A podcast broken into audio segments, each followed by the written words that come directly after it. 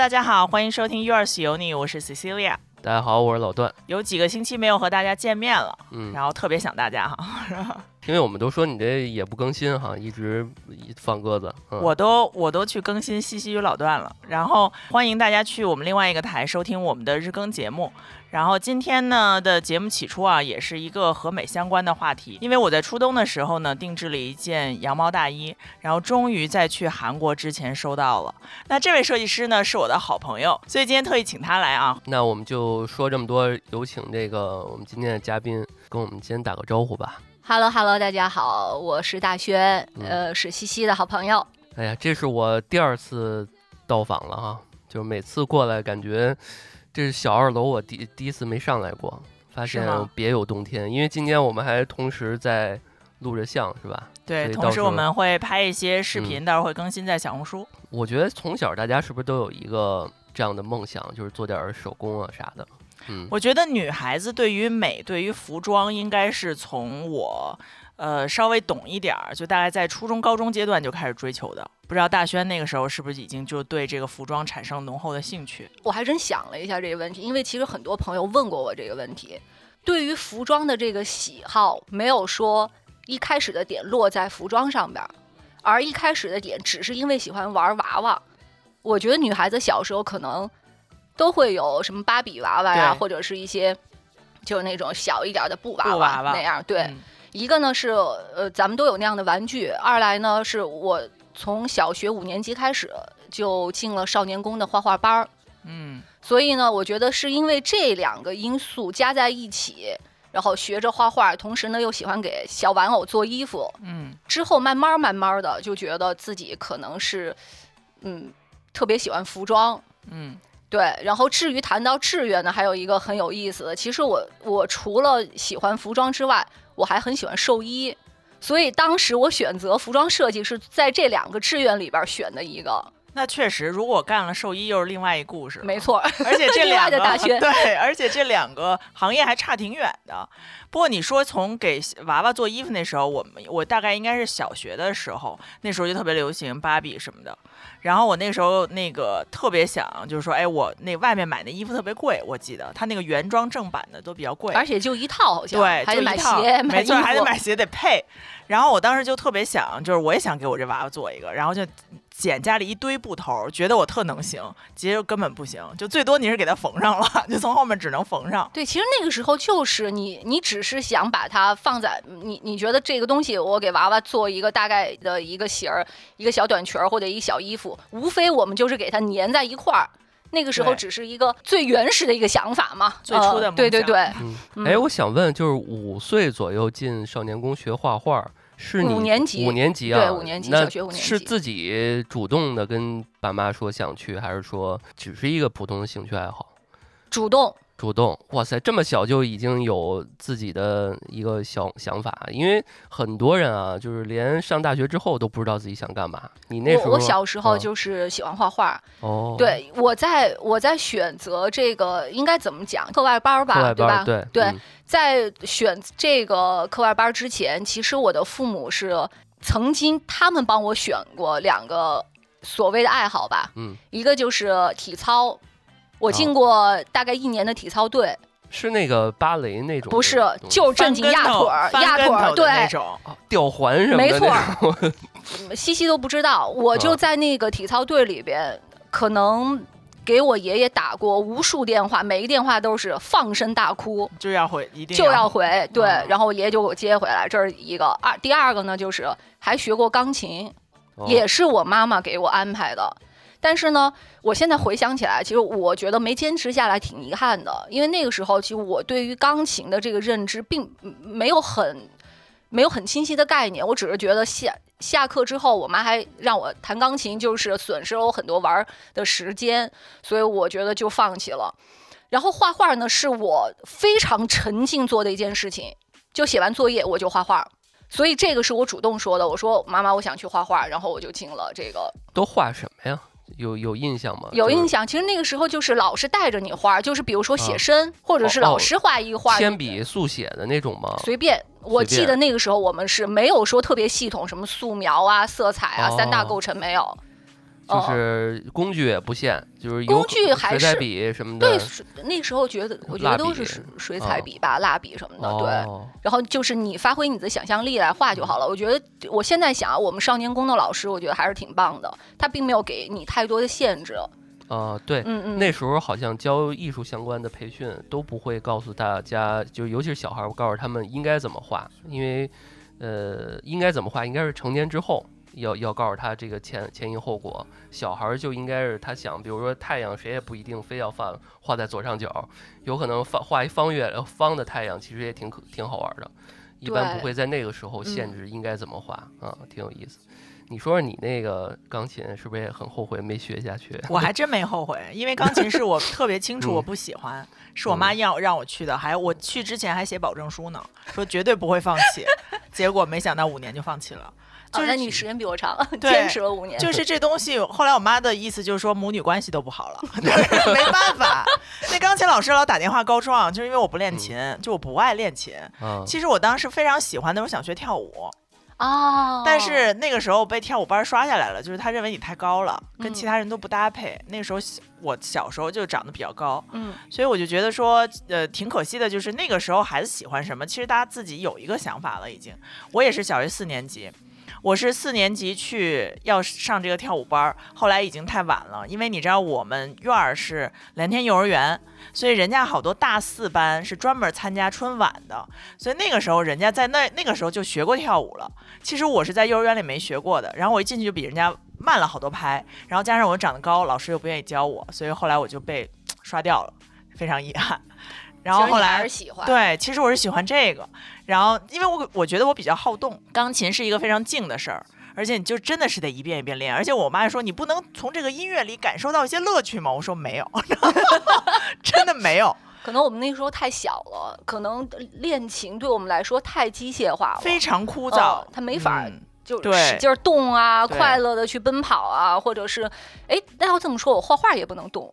但我觉得我，你觉得在那里有乐趣？我觉得我可以把我想要天马行空的东西通过线条表现在纸上。可能天生喜欢音乐的孩子，他就觉得他可以把他的想法放在音乐上，对，用音乐来记录。对，那我觉得我更开心用线条和色彩来记录。嗯，所以我觉得真的，我觉得孩子他一定是有选择的，喜欢什么，哪怕他是在特别小的时候，嗯。那那你当时是怎么入行的呢？对我们剧情往前推进，对推进一下。大轩已经长大了，大轩已经长大了。对，就其实就志愿了嘛。嗯，呃，报志愿就直接选了服装设计。呃，北服。哎，那怎么没往那个就是纯美术艺术那方面？因为你做呃画画这一块，那能承载的载体其实挺多的。呃，做艺术也是一种方向。那做像我这种做 UI 做也也有这个不同什么国画什么的都有。那最后怎么会往这个服装这一块去做？是这样，我觉得我如果我考纯画系进不了，很实在，太难了，竞争太激烈。发现大轩是一个从小就知道自己 怎么回事，对路径规划特别清晰。我们我们我们当时就是因为我们都算艺考生嘛，嗯。我觉得比我画的棒的人好得多，呃，多得多。就是我有一个师哥，他是之前是考美院的，他考美院考了，呃，我这个记得不是很清楚了，不是两年就是三年。嗯。但是他都一直没上，因为我们老说就是考美院，其实你每一年就有一点运气分，就是你在于拿到你那个书科分的老师，他是不是喜欢你这画派。啊，对，会有一点这个。你要说走那个纯画这一趴，我觉得我是不太灵。呃，其次呢，我本来也喜欢服装设计，所以我自然而然。对这一块儿，我觉得听友们可以去看一看。我我自己本身也特爱看啊，就是每年艺考的那个素素描速写大赏，就是有的对，有的就是分儿特高，但是你不觉得咱们普通人就看说，哎，那不 像啊什么的。这估计就是大轩刚刚说的那个，特别能 get 到，是不是能对吧？是不是能受到这个评委的这个喜欢？因为这个东西确实没有个对错，没有一个好和不好，可能就他看的是你的弹性。他看你的可发展性，有的画的跟印象派似的，最后分儿倍儿高啊，也挺有意思。但我觉得确实画画特别卷，因为之前我我呃之前我妈的朋友的一个孩子，就是他是考北电，然后考北电里面，然后也是从小就画画，真的是每周背个画家去画画，最后他也是没考上，没考成这个美院派纯画画的，最后学的是化妆设计，就只是把画运用在这儿了。就我觉得，就是你最后你只能专注在你最喜欢的那个点上嘛。我觉得它是一个敲门砖，就像是，就是你不管学这些跟它相关的行业，你可能都需要一些基础。你就像我，如果学服装设计，我要没，其实我毫无画画基础的话，其实这入行蛮难的，你得更学，更要使劲学一下。其实门槛不不高，但是呢，它会决定你的上限到底有多少。好，那我们说回来聊一聊大学这几年，这个有没有什么有趣的事儿？就是在你从事这个专业深度学习的过程中，呃，印象深刻就是我觉得就实习吧，嗯嗯，实习的时候，其实这个实习是我自己找的。哎，实习一般去哪儿啊？就是大概实习老师会给你推荐，然后也也会有自己找。因为那个时候我有一个机缘巧合，我一个朋友他给我找了一个那个时候叫唱片公司吧，现在应该是不是叫传媒，就经济传媒之类的。我是在那个公司做的实习，其实那个时候主要是负责艺人的这个通告造型。哦。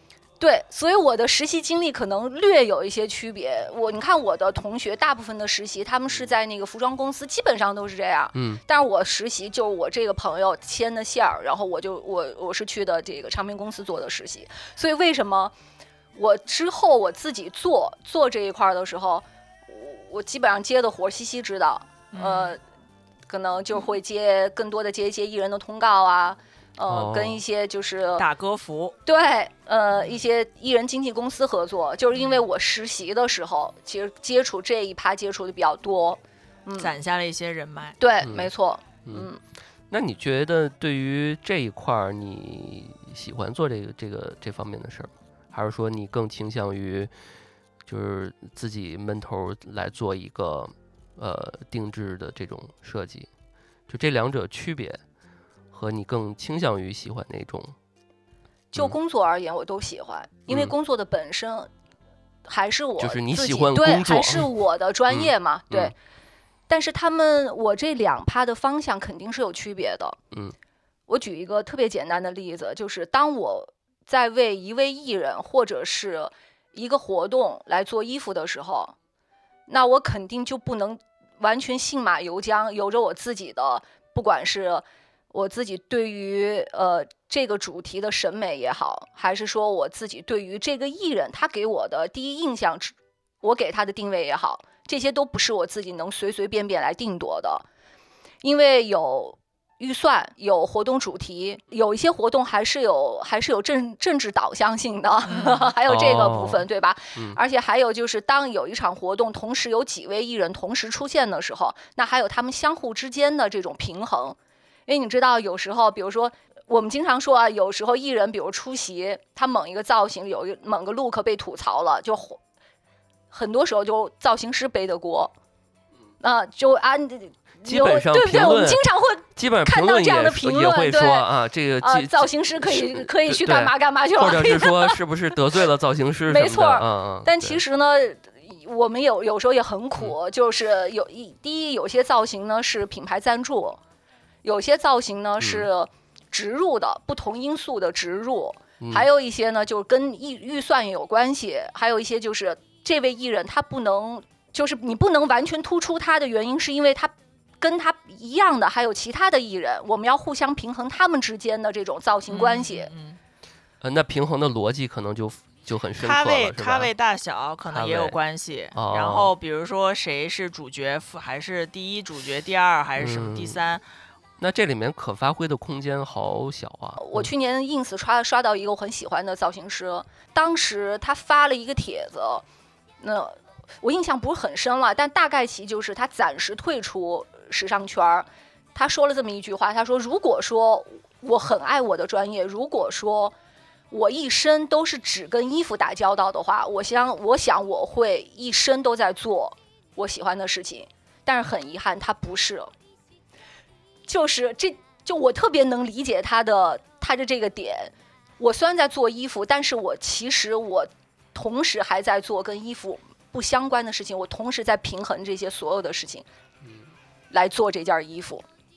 就没有那么的纯粹。对，是的。比如说，我看到这个艺人这一套非常适合他的气质，但是没办法，他的咖位不够，我就要给他做 做取舍。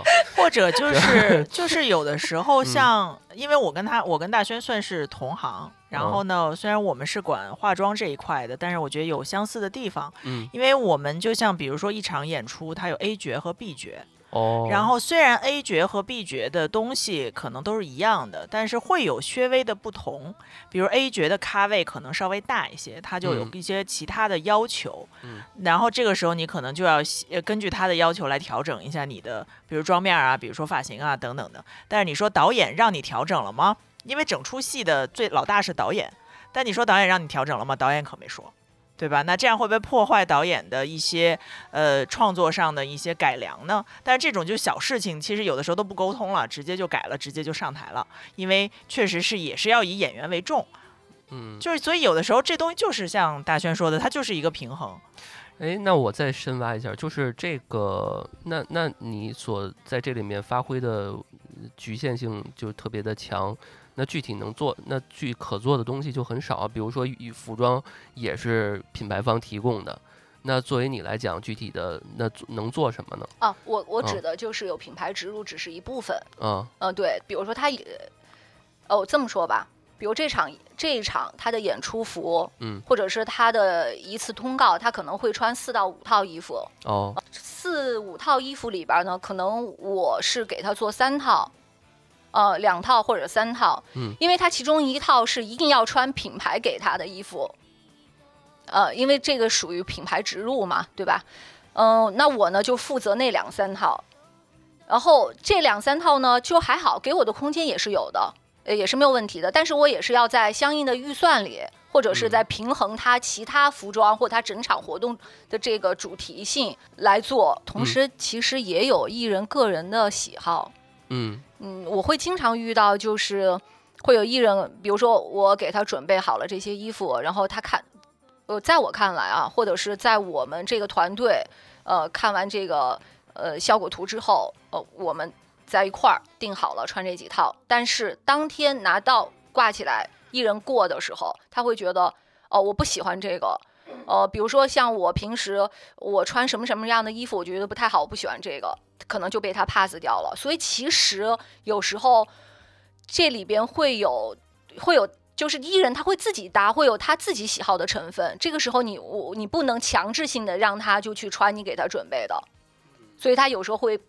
突然就会变了，变数也特别大，就会变哦。我不穿这个，我就要穿这个了。其实有时也有有些衣服是他们自己选的。嗯，但是这个不是嗯他的背后的那些资本去出的钱吗？就是整个这个剧的他的这个决定权这么大吗？就是艺人哦，当然，当然有一票否决权。你看，你不是这个行业的人，你可能不知道。我我 是吗？这个衣服对我来说这个完全不行。导演？导演会听演员的。现在哦，是吗？因为我们现在是这样，就是之前有的时候吧，你像我们，你说的是德艺双馨的老艺人。对对，行，你给我什么我穿什么。嗯，但是现在的话呢，是首先我觉得我们还好一些，是因为它很多剧是在一些历史背景之下。你在那个历史背景下，你大概就是大概齐，就比如说像你是清朝，你就不能穿汉朝的衣服。对，那个你就必须按部就班。对，这种就会好一些。但是像颜色、款式，设计师做完图之后也是会跟艺人去沟通的。但是就有有几次，就是像我们东西都出来了，戴在他头上了，他说我不要，他说我不要。但其实设计师跟导演都很想要。因为他觉得，因为我们那个时候十七世纪、十八世纪的女的就应该那样，没错，她不能是长的、直的头发。就像他觉得，呃，有人就觉得说，哎，我就是长的好看，我就直的好看。但是你在十七八世纪的时候，那不是那样，所有人都得盘得很高很大。但他觉得我的头太大了，你在台上太大了，我又不高，对吧？那我就不好看。看看西西。西西就是我们，我们行业的同 行业的同行业代表就是这样，就是这样。所以，那你这个东西怎么办？一是，呃，可能甲方就帮你消化了，或者就退货，你就拿走吧。因为还好我们不是那种很大批量的东西。你要真的是说我这这一车东西这艺人都不要了，那你真我觉得艺人有这么大的。一直是这样的呀。一直因为资本也是围着他们转的，对呀，谁火谁就是粉丝也是为了他去买票呀，对呀。那那我再问问，就是就是如果那个涉及到你可以隐掉名字啊啥的，就是可以模糊一点，就有没有你遇到特刁钻的这种？说实话，目前对我来说，可能我觉得我是消化力还算是比较好的，所以对我来说就是。非常友好的乙方，呃，就是对我来说，我没有我没有碰到过那种刁钻到我觉得我不能忍的，没有呃。当然也有可能是像我这种小屁屁、小裁缝，没有遇到那种特别 咖的那种大咖哈。嗯，反正我觉得我我至少都是可以理解的。嗯嗯。你知道他们承承载的粉丝的爱太满太大了，所以他们难免真的，我觉得都是背负着很重的那个那叫什么偶像面具，就是偶像包袱。偶像包袱，真的就是他们已经非常完美了，真的美的美，帅的帅，但是他依然觉得可能我的头还是有点大，我的腿还是不够长。对，所以我能理解，当他们对于服服装都算是比较大的，他们有时候。对于发型的每一个发丝儿，可能都会非常的焦虑。我的粉丝是不是会喜欢他们？因为我就跟你说一个，就是我见过的，呃，在试妆的时候的演员说过一句话，就是他头发本来就不多了，就是不太多。就像我，或者就像比如说我们那个比较细软，就不是很多。他就说他自己的头发，他和发型师说的一句话就是：你要像对待慈禧太后的头发一样对待我这头头发。就是什么意思？就你小心再小心啊，不能给我输掉一根儿，不能刀。对，嗯，而且我也不能打喷，我也不能电卷，什么，就是我这个很珍贵。对，就是就是这么个意思。所以就是说，他们，呃，我觉得在这个行业时间长的人，大家都会觉得这都不是啥。就像我们都已经习惯了，习惯确实是习惯了。然后我们也能理解他就是这个要求。然后或者是说，哪怕他不喜欢这个，给我退回来，我也不会觉得，我只能就说，嗨，那就不要就不要了呗，对吧？那如果甲方也不要的话，那么就拿走呗。到时候再变一个造型，再再给别人或者怎么样的，就是再再重新回炉再造，就是这样。对。所以就是像我们，其实你就像是其他传统行业也是一样，它有一个损耗的部分。你包括生产一批货，总有几个就是不太行被挑出来的残次品，你要回去再做的。所以这个行业它也，你就把这些就是这么想就好了。嗯，那我再问一点具体的，就是，呃，就再具体点就不能说了。就是就就我我也 是替这个粉丝们问啊，就是比如问问大圈。你在比如说做一个什么样的衣服的时候遇到过？咱不说刁钻啊，咱说就是比如有有挑战的，比如说连续改了 n 次这种。嗯，就是像我做设计之前，我接一些活儿就改了嗯七十多次，就是一个 logo 啊，就是哎你这个撇儿又稍微不不倒角稍微差一点儿，然后你这块颜色就是来回来去改，最后改了七十八次，就快八十次啊，像像这种。呃，就怎就是你这块做的时候有没有一个偏具体的？嗯，有，但是没有你这么多，七十多，七十多次。哦，我 我觉得我就要炸了，我的性格应该就是七十多次，应该就是真的极限了，就是，呃，是会有，比如说，就去年吧，嗯，但是不说名字了，不说名字，对，女女艺人很精益求精到，我我们是做一个礼服上面的一小块花的装饰。哦，这么细致的一个小局区域局部，对，挺细致的。但这个我觉得也是应该的，嗯，因为它本来就属于高定礼服嘛，嗯。然后那个花儿的那个颜色，其实我们当时对于那个颜色的调色就调了很多很多次，然后最终的那个实物拿到之后，反正还是不断的在呃在调那个颜色，包括调最终呃颜色定的差不多，其实。我我感觉到他也不是说非常满意啊，他的团队主要是也不是说很满意，但是呢还算是把颜色定了，然后之后又开始调那个花瓣儿，呃的那个立体的那个程度啊，包括薄厚啊，包括它看上去要是那种吹弹可破的那个，对它的那个瓣儿嘛。当然这个是我工作的一部分，这个无可厚非，因为我本来就是你定制就是。你是为了某一个人专属，去为他的喜好、他的要求去做，我觉得这个是肯定是我我应该是要去配合我的客户来做到他满意为止。但是你说具体到某个颜色，针对于它的描述，你懂得西西，嗯，这种形容词的描述，比如说我对这个它是炙热的。啊，对，它是它是迷人的，它是妖艳的。你们文艺工作者更更难很难形容到这些东西，因为他不会告诉你说我这个东我这个东西要展开花瓣展开三十五点五度，或者是说他不会是告诉你这些，还不如我们那些土老板说这要大，这要黑，这对这家给我加点灰，对对对，对 他不是说给你一个特别。特别就是呃具体的形容词，他给你的都是感觉。你知道，在这个行业里，就是呃，凡是因为搞人家搞大家搞艺术嘛，说白就是搞艺术，他就就是感觉一个感受，是他就会觉得，我觉得这个稍微还是不太不够迷人。对对，所以你 所以你知道吧，就是迷人，你要如何用一朵花来体现？所以你要反复的和它开的那个程度，对，就是你要反复用一些你可以往前操作的词来问他，是吧？或者你要做一些不同，做一些样品。哦，嗨，这个，对你就是会把它，就是当时就是你，比如说你拿出三个花来，大概的，而且有时候其实艺人还好，主要是艺人的团队，有些时候你会碰到艺人还好，但是他的经纪公司、经纪人团队会比较刁钻，对，嗯，会的。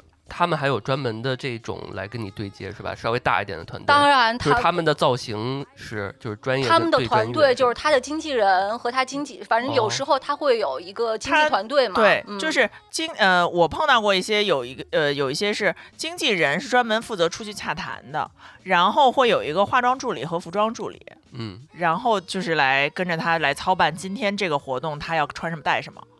啊，然后你自己，比如说是你提供的化妆师，还是你提供的衣服或者什么，有的时候我们像之前一些演出，还尽量都让那个他自己带，带你自己的，只要导演说 OK，那我们就不买新的了，哪怕我给你出点钱。对对。哎，那这种这样也是就是能够减少一些矛盾。那这种是不是往往就是一次性的，就是？大部分是一次性的，他们可能很少会，但是比如说反复穿。但比如说是你设计出来一个花儿，你觉得哎激发一些灵感，你去做一些调整，是不是也可以做出一些自己的产品去去卖或者怎么着的？哎呀，其实完全是可以这样做的，但是我目前还是没有对。啊，就还是专注于服务这个对服务我的客户。哎，是这跟艺术家沟通确实。就就比较比较抽象，就像那听音乐剧说，我觉得今年第二号小提琴手今天心情不是很好，什么我今天喝听出来了啊，对我今天喝什么一个山崎什么单一麦芽，肯定是前几年什么作者的妈妈在那儿摔过一跤什么的，我能喝出来，就是这种，就完全就是都是感受型啊，对，你说这种就很不具体。所以说到这儿，我就突然想起来，就是嗯，我有时候会跟就我。关系处的比较好的客户啊，因为我，因为你刚才有提到，就是我，跟给为艺人服务这一趴，同时然后还有我自己的我自己定制线和我自制线这一趴嘛，然后我，所以我有时候会跟我特别熟的客人会说说，我说你们要允许设计师有时候会放一点自己的，呃，怪趣味放在我的这个我自己的这个自制线里面，嗯，那你们要允许我这样去做，因为这个可以避免我的设计抑郁。在那儿老被打压了，必须得在这儿发泄一下。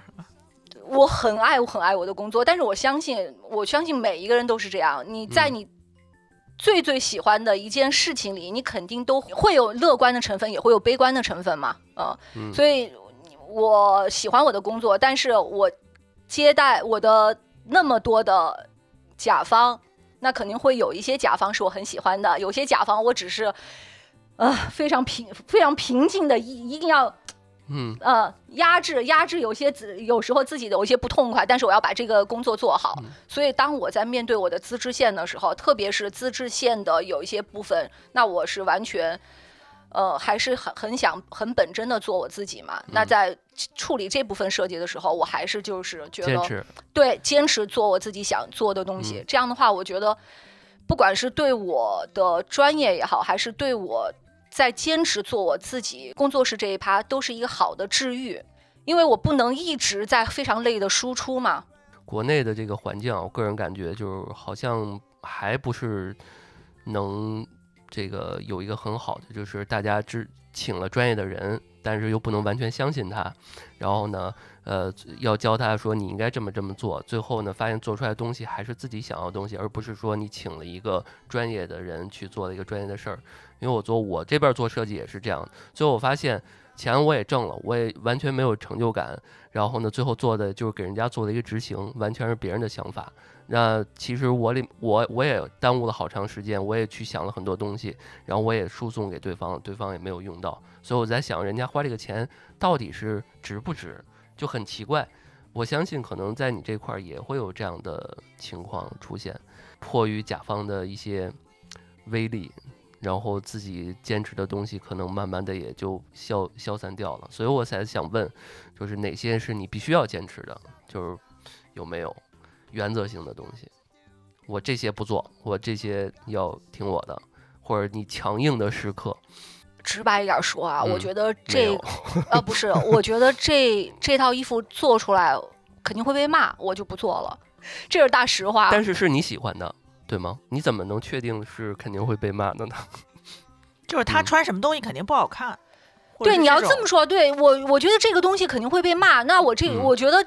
比如说这个艺人啊，他穿这这套衣服出去，我觉得他肯定也不能说被骂吧，就是说效果很不好。那我觉得我肯定我我主观来说，我也不会觉得他多好看呀。嗯，对，我觉得在我觉得在我们的这个领域上，如果说有什么东西你是特别坚持，可能真的就是对你对于这个专业，对于你做的这个东西，你比他在行的部分，就是他看到的只是外轮廓。就是这个东西，哎，我想要这个发型，那我可能这块梳个辫子，那块干嘛？就他能给你的是一一纸草图，就大概是我呈现出这个人物的样子。但是对于这个样子，我是怎么达到的？这中间的一个部分是我们肯定要坚持的。就我告诉你了，我要这样做，这样做，这样做。你你不能告诉我说啊，你都不用给我那么做，你就给我一个，比如说这个这块是个辫子，你给我接一假的，那我就会告诉你说不行，你这个承重不行，然后你这个物理上这块你上台什么动作你肯定要掉或者怎么样，就之类，我们会用我们的经验。告诉他这个部分，所以就是在制作和真正达到他这个图的效果中间的这一块区域，是你不要插手，是吧？对，他也他也没法插手，他就是他给你了建议之后，我会告诉你，以我们的经验，你这东西是达不到的。但是有的时候确实好的设计师或者是比较负责任的设计师，他会 push 你达到他想要的那个效果。我就这么给你讲一个故事吧，就是我们在二零一七。一七还一六年的时候，在那个时候有一个那个意大利的设计师，当时他就想要一个一米六还是一米七长的头发，就是这个舞蹈演员戴上这个头套之后，从头到脚后跟儿全是头发，你就想到首先。正常的，我们的头发是没有人长这么长的，而且他想要白色的，还想要渐变的，底下是湖蓝的，因为他是想模拟那种水波纹的感觉，就是美人鱼，你大能感觉到吧？嗯，就他想要那么长的。但首先对于我们来讲，首先呃实质情况达不到，还有就是我根本没搞过，还有你从从白到蓝到深蓝，这我更没搞过，所以就是你在一遍一遍试验，然后在在这个漂染的过程当中，你。成长了，后来你发现哦，就是假的发丝可以达到，真发达不到。那就是后来你也给他做出来了，就大概就是这种。虽然我坚持了，但是在他的 push 之下，我也把这东西给你成型了，就也有这种情况。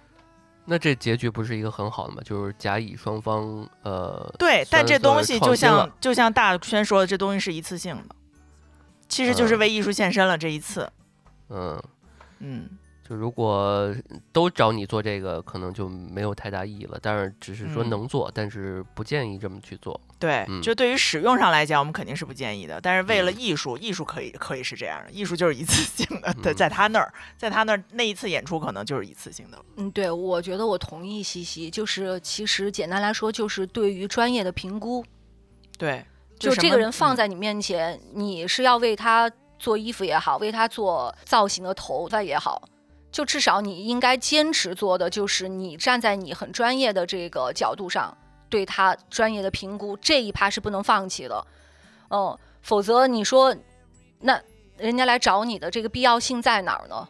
至少我从责任心上，对吧？对，嗯，我觉得这个是需要坚持不能妥协的，就不能说，对你，比如说你的这个头发，或者是你你就你。我我就说我这趴衣服吧，嗯，就比如说材质或者是什么他想要的那样的，嗯，呃，你选的这个颜色，在这一场演唱会的灯光下，它出来的效果一定不是你想要的，或者是它会呲，或者是它会变成一个很怪的色儿。那这个时候，你不能告诉我你。你不能跟我说你生活中你喜欢这个颜色，或者你不喜欢这个颜色啊，我就我就很快的向你妥协了，对吧？因为我是站在我的专业，以我的专业来服务你，我并不是因你的助理为你的喜好、为你的情喜怒哀乐去服务你的，所以这个时候我一定要坚持，呃，告诉你这个颜色在我们这场灯光下，它会变成一个这样的颜色，所以我不建议你采纳，我们还是以这个为主。就像西西说的，你可以对用你比较专业的，对，就是给出建议，对专业的建议来说服他。嗯嗯，嗯，所以我总结一下，就是从呃自己这个职业的操守和审美和专业性的角度来看，是我们从头到尾，就是所谓的从头到尾是服务的开始到结束过程中，我们一定要体现和坚守自己的这个专业精神，可能是我们坚持就一贯的坚持的一个点，也是其实最重要的一个点吧，好吧？那我们就进入到下一趴吧。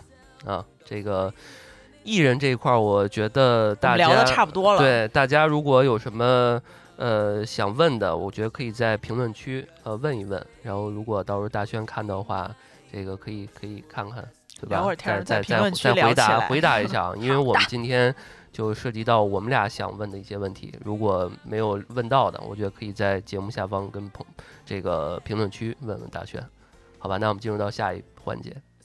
那这一环节呢，我就觉得特别想来聊一聊，就是我们作为一个手工业者，然后在现在的这个经济环境下，我们既没有做淘宝，也没有做呃社交媒体，那像。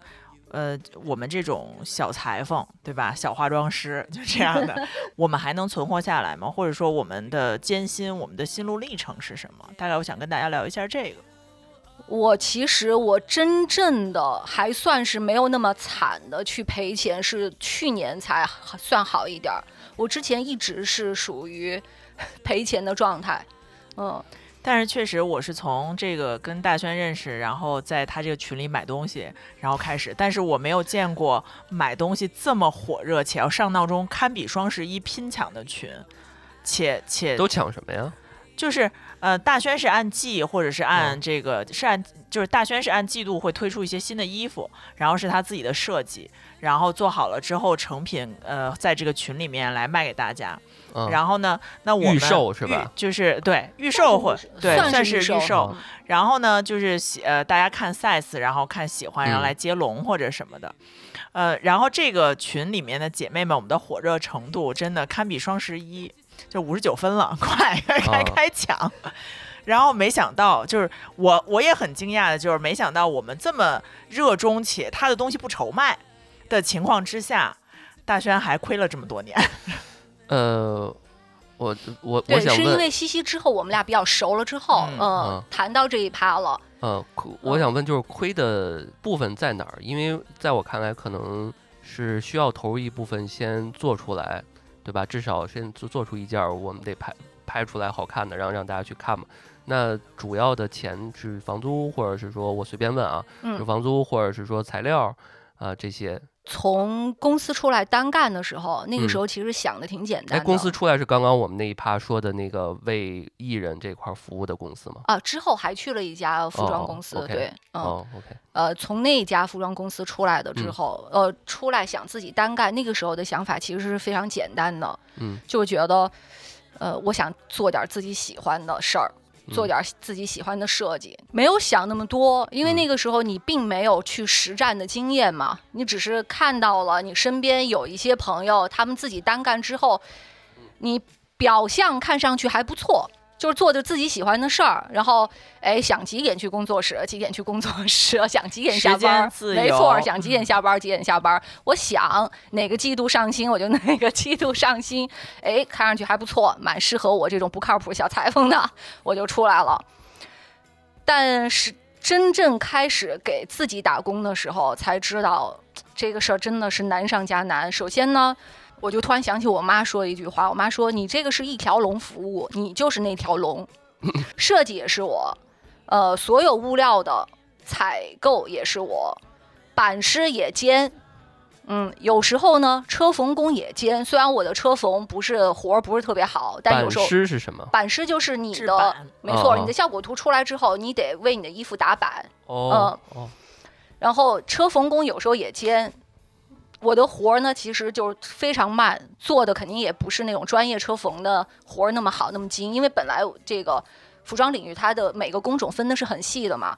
但是为了省钱，那有时候也是自己自己踩，然后最后出来呢，你面向市场，你的宣传、你的推广、你的售卖、客服等等，所有所有一系列。你在最开始的时候都是你一个人去完成，这个时候就会出现一个什么样的心理障碍呢？就是我的感受就是我的脑子一半儿沉浸于我的设计，我在想要做的一个东西，然后另外一半儿在跟客人去沟通一些非常琐琐碎的，对一些售后的沟通，就非常嗯 消耗那个心心智。售后倒还好，主要是好多售前的那沟通售前售后其实都有，嗯而且是有一些沟通是完全我没法胜任的。嗯，我就所以，我有时候 我会在群里说，我说我我说有一天如果我真的。就这，我这个小铺子稍微好一点之后，我首先要雇的一个人就是客服，客服太重要了，我我当不了这个角色，我觉得太磨我的心智了，真的，嗯，它跟销售的角色很像，嗯，对。很多事儿都要解决。然后，你看我的就是成本支出哈，嗯房租我就是现在还好有两大块儿，我之前是三大块儿。我之前那个河北还有一个接洽的一个工厂，嗯，我现在这是我自己的一个手工坊，我自己的团队，呃，制作室是一个房租，我的这个现在你们来的这个工作室是一个房租，然后我的版师有版师费，我的工艺师，我的版师都是需要给得给他们开开工资的工资的，对，没错。嗯然后其他的还有衣服的这个物料就不说了，这是对吧？每一季是固定的固定的、固定的物料成本。嗯然后我这么几年下来，我自己的工资是从来没有算过的。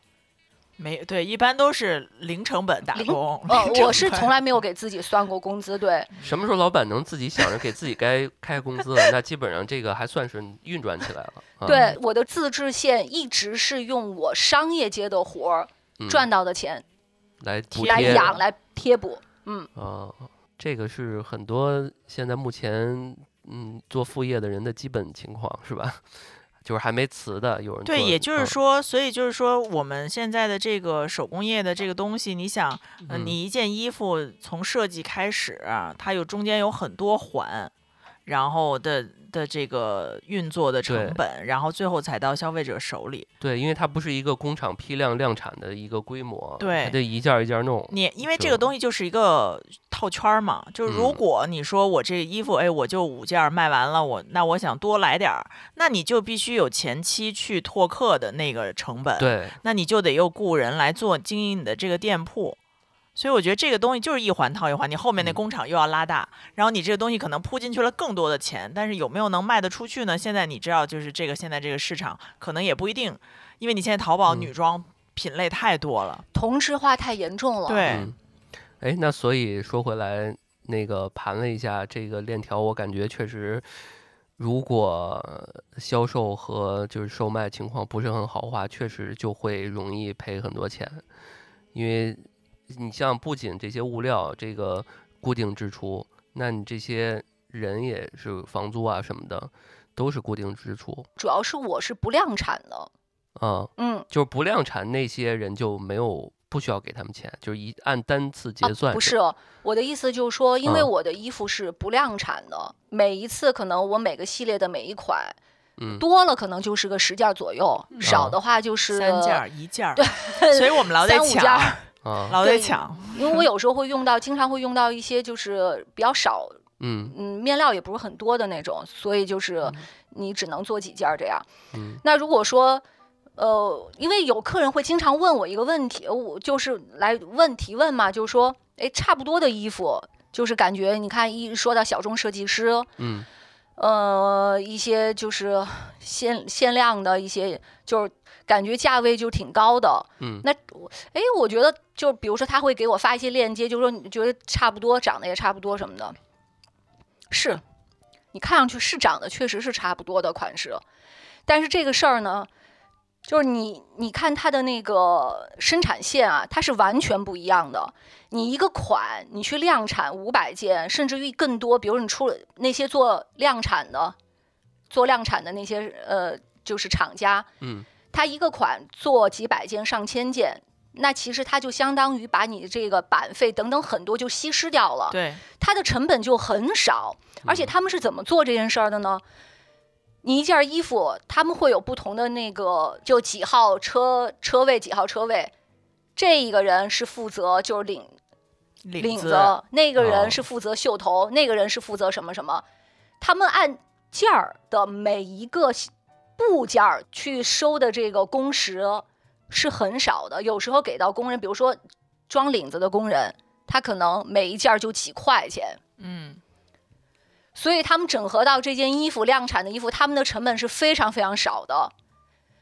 他们是七，就是等等于是不同的这个车位拼凑出来的一件衣服，就像宜家，你生产腿儿，我生产桌面，嗯，然后工人的工时的工费用非常少，嗯，那我们像我们这种手工线或者是半手工线、非量产的这种工作室是怎么做的呢？我们就是一件衣服从头钉到尾的，嗯，是不一样的，就是你生产的标准也是不同的。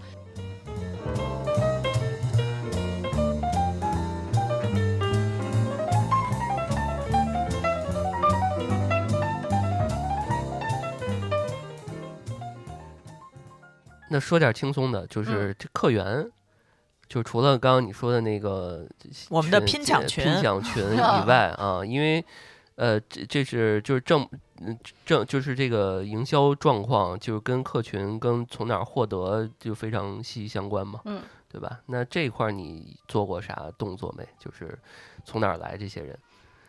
就是挺惭愧的，我基本上没有任何的。店铺或者是这个个人媒体上，就是发广告什么的。我跟你说，我们这个拼 抢群全部都靠大轩的个人魅力以及靠东西说话。真的就是你穿过这衣服之后，你才知道这东西和你淘宝买的是不一样的。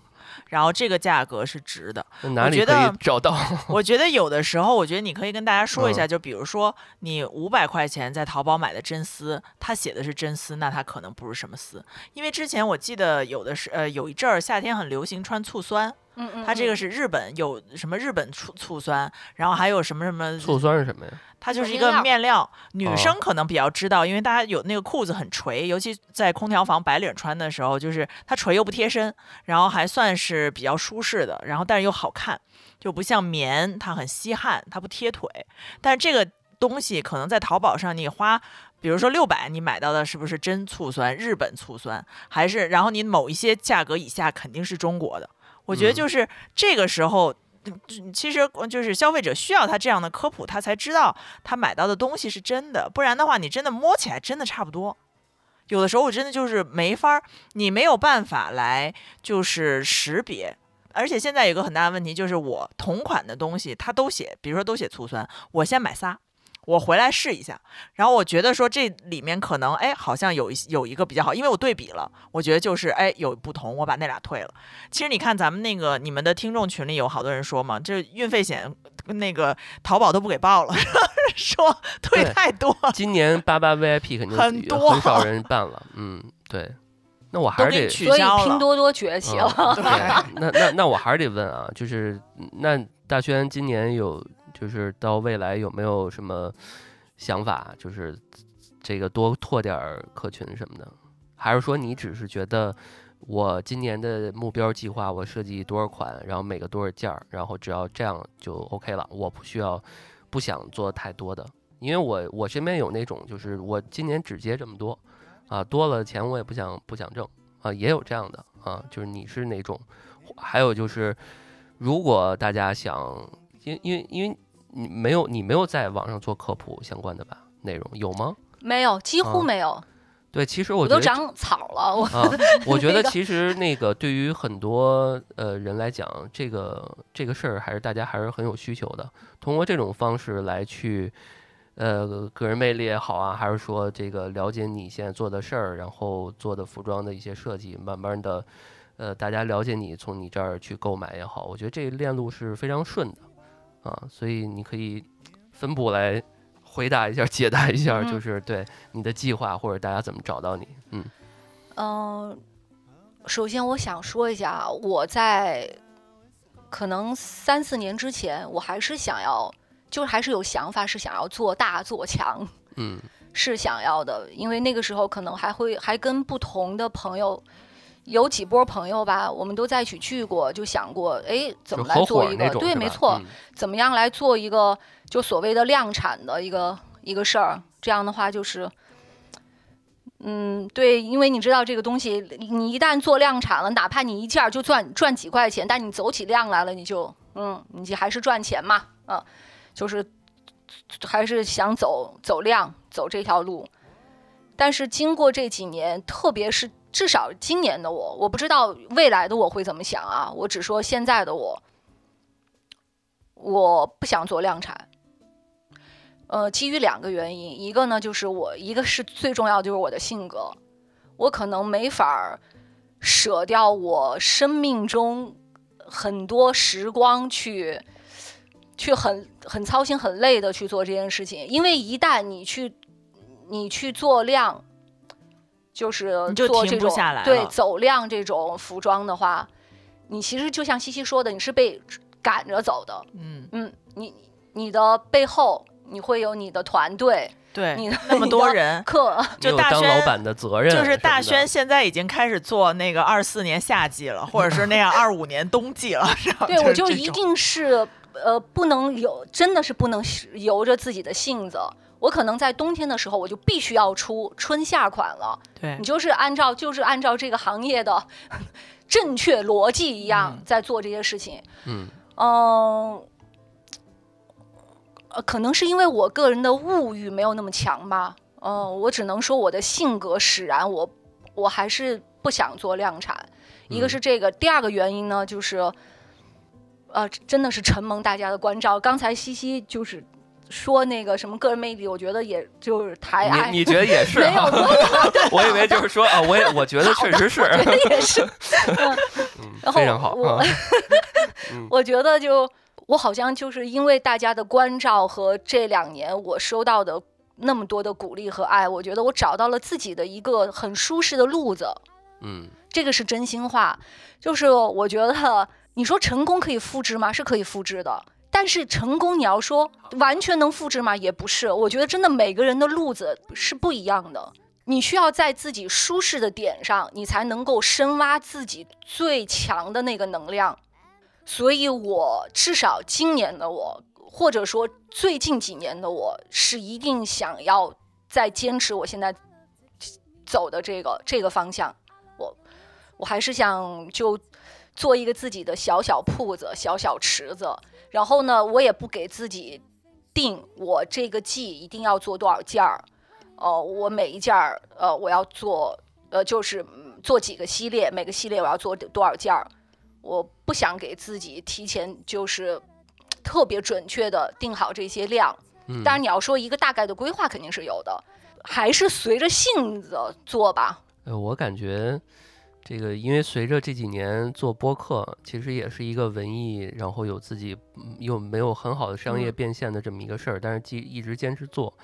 然后这个，因为这几年呃一直在研究这个，其实大轩你做这事儿，我都能。预测出来，或者是说，如果是一个很爱商业化的人，呃，爱给人出谋划策，直接就给你说你应该做培训啊，对吧？你应该做这个，你应该做，就会给你规划好多路线，你这样才能挣钱。但是貌似，呃，当一个人给你规划这些东时候，你会就是我们内心都会问自己一个问题，就是我真的。需要这样吗？或者我真的喜欢这样吗？我的性格适合这样吗？就会有这样很多问题去跳出来去问，而且越到一个时间段，这个这个念力会越强。就是也是为什么很多人说说老段你做了十多年设计，你现在应该做培训，我都觉得我之前就做过这个，然后没赚着钱。我现在我呃，就是你刚刚说成功能复制吗？我就在想是能复制。我我现在做这应该能赚点钱，但是你想吗，就是你做这个事儿，就是你不享受这个事儿，可能也就不太想做这个事儿。嗯，我当时第一直觉我就说，哎，我觉得大轩你应该做培训。你收几个小孩儿，然后让他们做，因为现在我相信，无论是空间设计，还是服装设计，还是这个呃类似这个，其实很多小孩儿他需要呃有师傅带的，就办师傅办培训。但是现在这个年代发展太快，已经没有那个机制了，所以大家都转为一个线下去培训。如果真要赚钱的话，其实这个对于你来讲，其实是一个很好的变现路子。对，因为其实现在很多工作室都在做，做类似这样，就是开班嘛。对，教你做一小马甲、一小裙子。对啊，很有成就感。就是线下做，每班收个十个人。对，对啊，嗯，而且物料我给你采购好了，我可以说好说白了这个。如果做做的久或者是人多的话，我可以两头吃，我可以吃一下工厂那边弄点提成，我也就是物料嘛，对吧？然后我这边可以，我还场地我还可以再吃一份，给他提供点，就是很多人都玩这一块玩的特别的。对，其实路子很多，但是呢，我就是没没就是。太操心了，对我来说。对，之前有 个前辈说说老段活该你不挣钱，就是就是就是他他有一种 这个确实对这种感觉啊，虽然有点冒冒冒昧啊，没有没有，确实我我是能理解的，因为我也是，其实咱本质咱们仨都是在艺术在设计相关的行业嘛，对，跟美跟舞台跟艺术相关的，所以应该是很有共鸣的。主要是我比较贪玩儿，西西知道，就有时候就呃。就就显得有点不太靠谱。本来说打个比方啊，我说，哎，我下个月几号大概其上新，然后我突然就说，哎，不好意思，大家就稍等我一星期，因为这星期我出去玩去了。其实就是想要能够把自己的时间能够分给其他，因为重要的其实。咱们在这个就怎么说呢？你人生在世这么几年，可能还是想要活出广度。但是其实你说我深耕一个东西，我喜欢赚钱，喜欢做生意，其实也没错。但是好像你把自己就是太往这个方向逼了之后，其实你其他的时间是没有的。对我确实就是像我今天跟你说，哎，这人小红书怎么样？因为我也确实是。我也很少做社交媒体的人，要不是因为做播客，就是逼得我非得要做社交媒体。就是我是知道这个东西，你要拍这个视频，你就没有时间干别的了。你真的就不可能又制作又设计又又客服又又社交媒体，那你这个人还有吃饭睡觉的时间吗？就也丧失了很多你对于本身生活上的很多主动权。而且我特别讨厌，就是现在听这个，就是让我特别焦虑的事儿。就只要别人的那一说，呃，成功多少多少天，干嘛干什么什么，然后一些就是就成功学，对，或者说是几天带你做这个什么什么，做抖音啊，做小红书啊，然后什么的，我就哎呀，我也特焦虑。就是我既想干吧，我就觉得哎，我也干不了。十天速成成功学。对，就是嗯，工作重要吗？重要，但是生活也重要。嗯。甚至我觉得现在生活更重要，但是我觉得就是我之所以可以还还比较由着自己的性子来，还是源于就是家人支持，对吧？你也不能说啊，我我想怎么样 怎么样，肯定还是有一个有力有爱的支撑嘛，你才对，所以也比较幸运，对对对，我就补充这个。嗯，对，是这样的，因为刚刚你说这个，嗯。刚刚那个 C C 俩说被迫着得去做社交媒体，我就在想，这个是不是我是不是我逼着你？是你逼的。这老段老发信息说：“哎，为什么节目发了你怎么不发呀？你怎么不分享啊？” 然后知道了，我知道了。但我觉得我俩有一个共识，或者是说一个默契，就是只要我们把这个播客这事儿既然做了，完成任务之后，我们尽可能的就抛下这些出去，就是周末就。不干这个事儿，就出去玩一玩，就补能量。对，一定要去 接受真实的世界。就是你天天在网上刷视频，它就是假的。然后你刷十个，还有几个就是成功学什么的，你就觉得这个世界特别的不真实。嗯，然后我们因为因为昨天我去那通州那边感受了一天的艺术，然后什么什么运河博物馆、什么图书馆什么的，我就觉得还挺好的，就好久没有真实的感受真的东西了。然后你说非要把它做一期节目呢吗？没太大必要，嗯，就是觉得挺奇怪的，所以千万不要本末倒置，就为了做一个而做一个。那大轩，你觉得如果是要有这个现在想做呃女装的这种？我们的朋友们，你觉得对他们有什么建议吗？其实我身边人还真的有做女装的，但是确实之前也是在淘宝比较火的时候，当时他开那个古着店铺，虽然最后现在也不干了。他说最后他妈帮他当的客服，特别逗，就网上什么人都有。然后他妈最后他客服开始雇了一个客服，后来他那个把所有的货，他毕业了之后把所有货都搬回家了，他妈在客厅里帮他当客服。哎呀，我觉得当妈的不能干这事儿。就让他去贴那快递单，可以让他去接受这些人不各形形各色的人。对，后来就是就是就是真的就是什么样的人都有，就是那种很很闲适的男的。你看咱俩看那个 那。对对，因为你不知道，就是就有些人就爱聊骚，因为你是卖女装的嘛，所以就是他现在也不那前几年也不像现在，你现在是自动回复的，有很多以前都是真人。你你看咱俩看那个，就是男的在那儿炒那个那个四川的美食，然后塑封媳妇儿在旁边贴快递单。就就其实这种搭配就很好，就不要让他去接受形形色色那种乱七八糟的人，其实挺挺挺恶心的那些。嗯，那说回来，对于现在这些想学的或者是在做的，你觉得？有什么？就我完全是分享不了成功学的，因为至少我都没，我现在没有成功。我只能就胡胡诌一些啊。总觉得大家，你觉得是不是应该先在建议大家先缩减成本，或者是先什么？我建议啊，如果说你想做一行，你可以先去打工。嗯，你先去看看，真的，你看看背后，背后就是你别看。就我很多客人都觉得，你这一行就是美美的穿衣服、拍拍照。我说你们看到都是那种很成功的博主，穿搭博主，你看到都是他美美的拍拍照，吸粉。但是就算如此，因为他们是不负责生产这个环节的嘛，对吧？其实他们并不是服装设计，他们只是展示服装，爱好穿搭的。嗯嗯，这波漂亮的小姐姐们，我说都且不说他们是不不参与生产过程的。就算是他们不参与生产过程，他们幕后拍照、做视频、修图、文案都会花费他们大量的心血。你再想想，像我们就是从无到有，然后我说还美美的，我经常就是赶赶活的时候，没错，赶工的时候就一头扎在制作室，扎好几天，就真的就是包工头扛了扛了扛了几大包面料。我说这个东西就是你。先不要自己去投入，更不要花大大量的资金去铺一个店，怎么样？你可以先去试一试。比如说，呃，如果说你就是这个专业出来的，就先去实习，呃，先去公司看看公司的运作呀，或者是嗯他们的这个每个环节的这个连接等等。如果说你不是这个专业的，你只是就是就是拿货卖，啊，做这种。代销这种模式的话，我觉得你可以就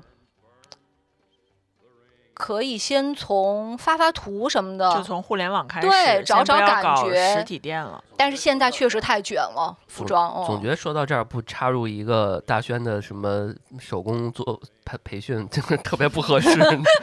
总觉得应该插一个这个比较合适。嗯，对，开玩笑，就是我觉得还是这样，就是年轻。多尝试，但是也要嗯谨慎的投入太多的成本啊，除非你家里资金雄厚，可以尝试哈。不过确实就是因为服装还蛮压货的，而且它一季你每一季都要上新，这个其实的上新的速度，而且还有尺码什么的。没错，因为呃看到很多博主从开始做博主，后来做服装品牌的也有很多。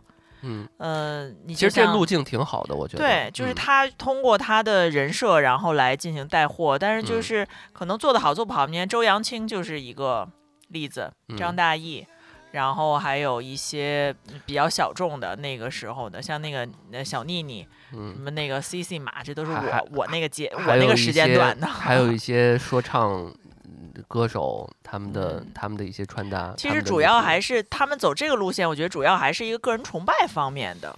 嗯，如果我喜欢这个人，我可能会买他东西。他们已经大量的粉丝了，对，嗯，他还是个人 IP，然后 KOL 那一块的，嗯。可能跟大轩这不是一个，对，不是一个一个领域。呃，其实我是想说啊，就是因为我主要做的还是原创嘛，嗯。嗯，原创和手工这一块儿，嗯嗯，所以这一块儿其实刷小红书你就会经常刷到，比如说我，因为我可能经常关注这部分的内容 信息，它就是总是推送你这部分，就是比如说谁谁谁又抄了我的版了，或者是呃我的原创设计又。怎么怎么被用了？嗯，我想说就是我们的这个市场环境，其实对手工纯的手工人来说很难生存。你今天早上我出了一个新版，那这个新版可能我已经磨了一周了。我从开始的设计到调版，啊，各种我磨了一一周甚至更长的时间，我早上推出我的新款了。慢呀，慢了，可能。第二天、第三天，马上就会有有了，对，快了，当天晚上就有了，对，就出来了。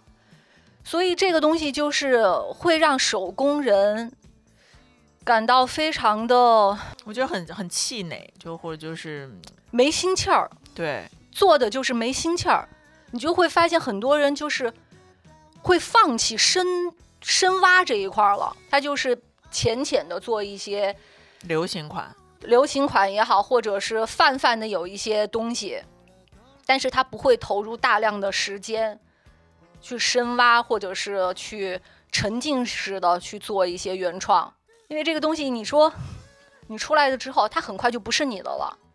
那有一些时候，那还不是不磨，别人卖的比你的还好。这可能就是土壤的问题了，就挺难的这事儿。我觉得这东西，你看那个。大牌一出来，Zara 马上就有了，其实就差不多也是这个道理。就是因为我们现在讲什么东西都讲平替，但是根本就平替不了。就是他一分钱就是一分货。嗯，当然你有一些就是他平替也分是吧？他分那个嗯比较是比较好一点的平替和那个特别粗糙的。对，当然我就举个例子，比如说那种收纳盒那种亚克力的那种，你要是为了收纳，那就是平替，但是你就会发现。嗯，它质量就是不如好，不不如那个原版的那个好，无印良品的什么那个呃宜家的，就是不如它好。但是你目的就是为了收纳装东西，那就无所谓了。就是就就是你看你在乎的是什么，你要的是那个质感好看，那你还是一分钱一分货去找那个宜家、无印良品更好。嗯，因为平替它其实做的就是大框架嘛，它把你的大框架拿过来，看上去是差不多。对。但是实际上，你你真的深度去用它的用户体验感，这个东西，我从设计到出来，是我我作为一个原创者，是我倾入了大量心血的。它怎么产生的啊？我的一个 idea，然后我把我这这个想法实现到一个实物出来，我肯定经过了各种的琢磨和试验，对吧？那这个里面我肯定调整的那些内容。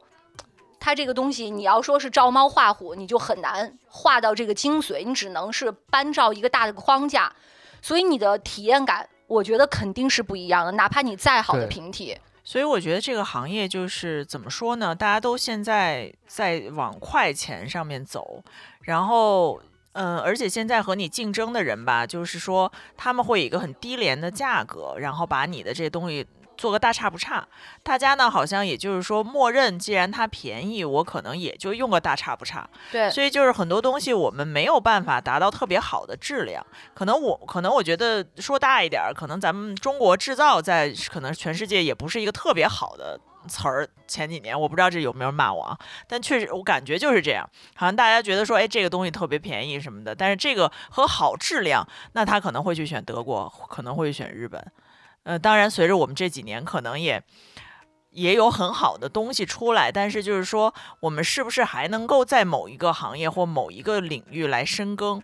就是怎么说呢？就是现在，尤其像手工业这样子的传统行业，和新进的这些自呃和新进的这些科技 AI 什么的，其实都搭不上边儿，而且我们也没法量产。就像你的东西，我的东西都没法量产，那我们可能也就只能在这个行业，或者说在这个时代的这个。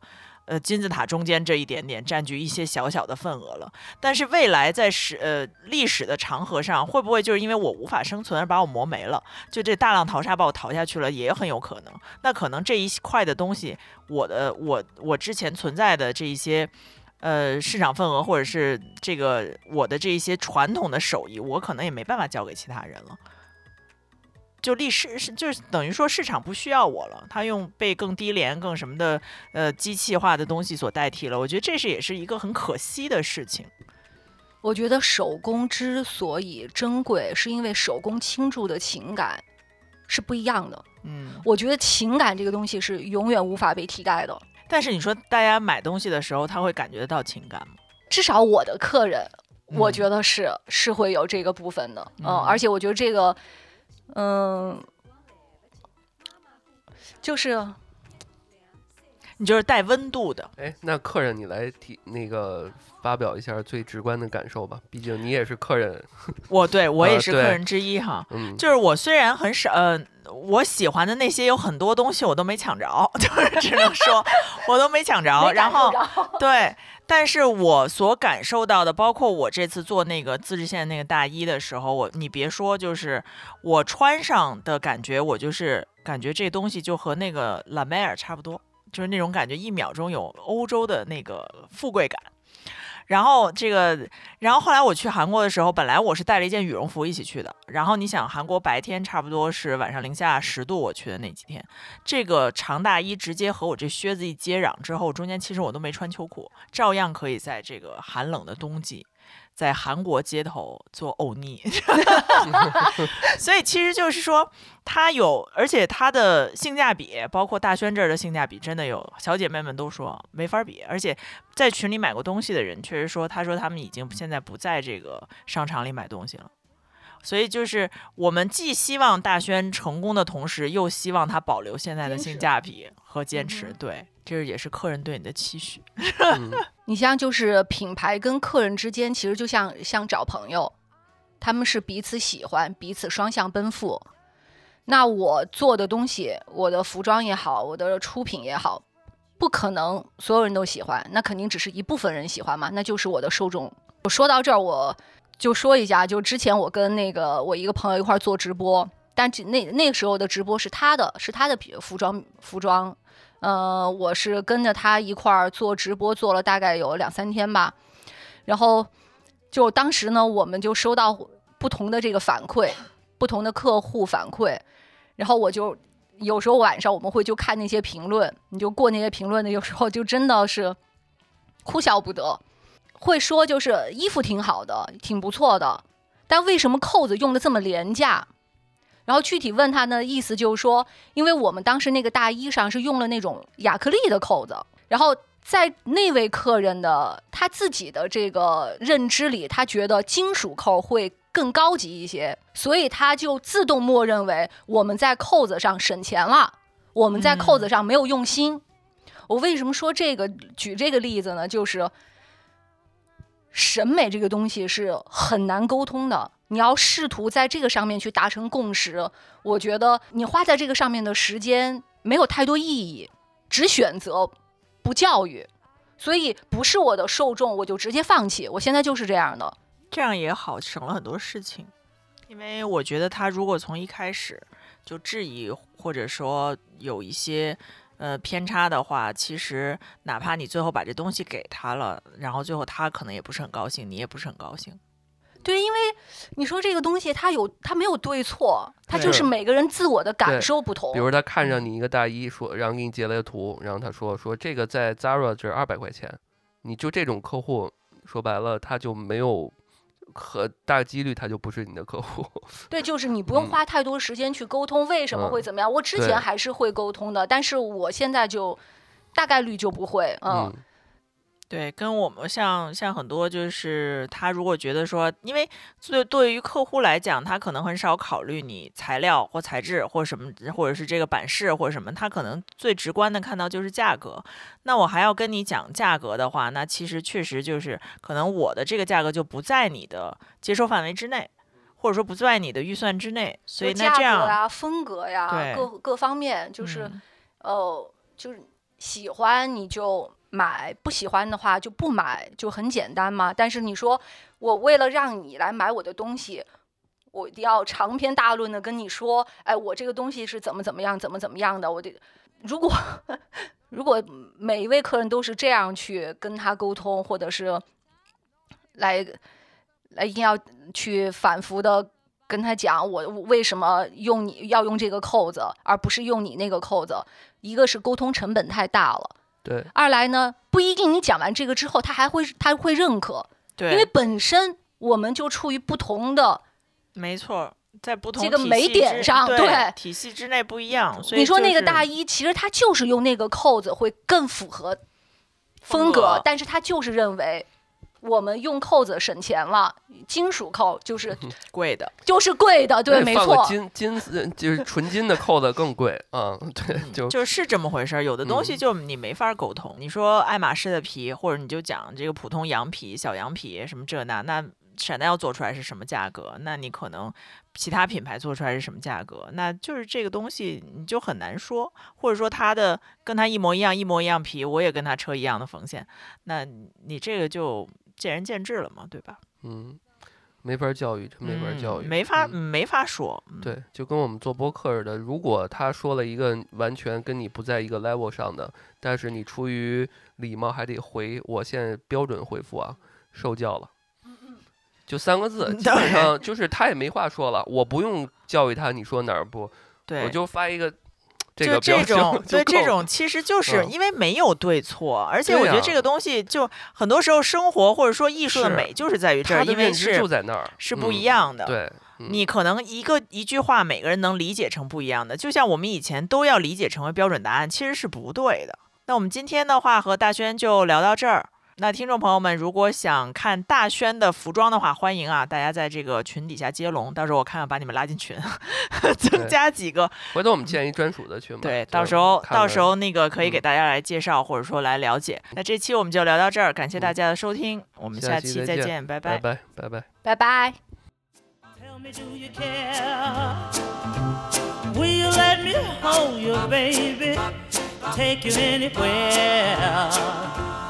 be? Let me see let me be your friend. Will you let me hold you until then? Yeah, don't you know, baby, that the truth is the lie? Ask yourself, dear, if you're doing me right. Cause I wanna love you just to let you sit, sit and hold my hand. Baby, just hold my hand. Now I wanna love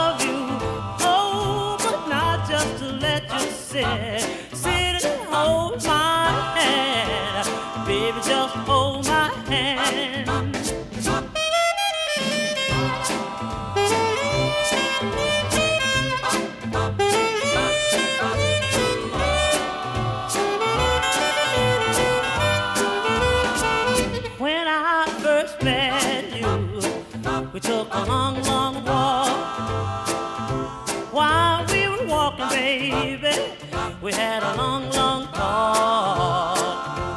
I told you how I wanted you and all the things I do.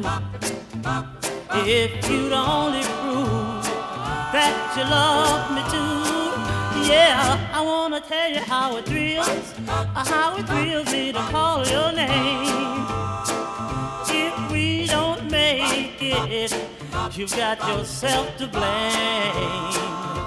Cause I'm gonna love you. Oh, but not just to let you sit. Sit and hold my hand. Sit and hold my hand. Sit and hold my hand.